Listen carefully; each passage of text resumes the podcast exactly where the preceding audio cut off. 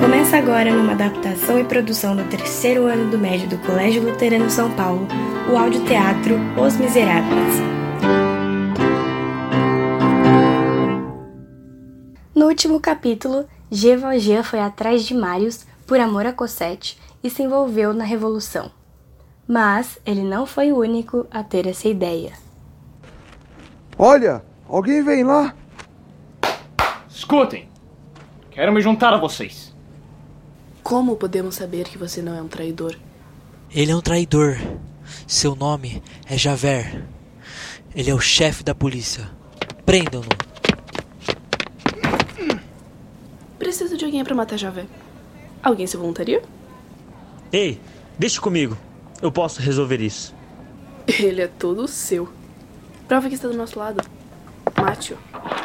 Em um canto isolado, apenas Jean Valjean e Javert se encaram. O que Jean vai fazer? Acabar com a angústia de ser perseguido? Vingar-se? Pois bem, conseguiu o que queria. 23623. Agora você pode acabar com a minha vida, assim como eu acabaria com a sua. Você me fez sofrer. Mas não merece a morte, Javert. Só espero que passe a me chamar pelo nome e não pelo meu número. Vá, você está livre. Valchan, se me deixar vivo, saiba que irei procurá-lo até o fim dos meus dias. Você irá me encontrar na Rua das Armas número 7. Agora vá! Valjean atirou em uma parede para forjar a morte de Javert, que fugiu dali atordoado. Foi um tiro infalível que não matou ninguém. Eu persegui Jean Valjean a minha vida inteira. Fiz da vida dele um inferno, e mesmo assim, ele me poupa. Isso não está certo, não tem sentido.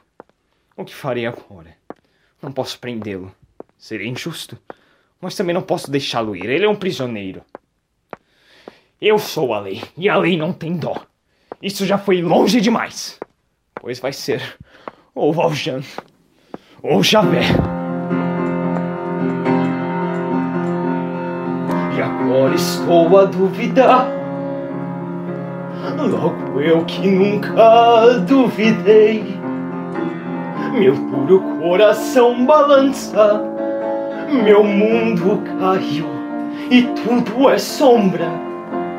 Ele é o mal ou é o bem? O sim ou não?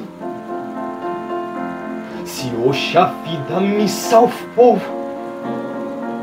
desatinou-me o coração.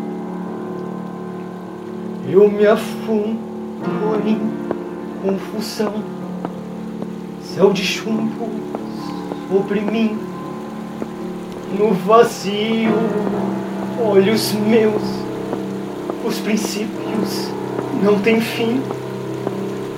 Deste mundo eu vou fugir, é o mundo de Valjean, já não há lugar pra mim já não há meu amanhã.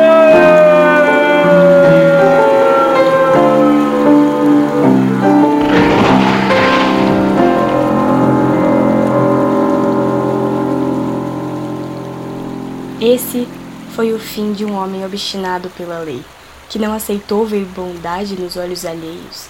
Ele não acreditava que o homem poderia mudar, mas quem não conseguiu mudar na verdade foi ele.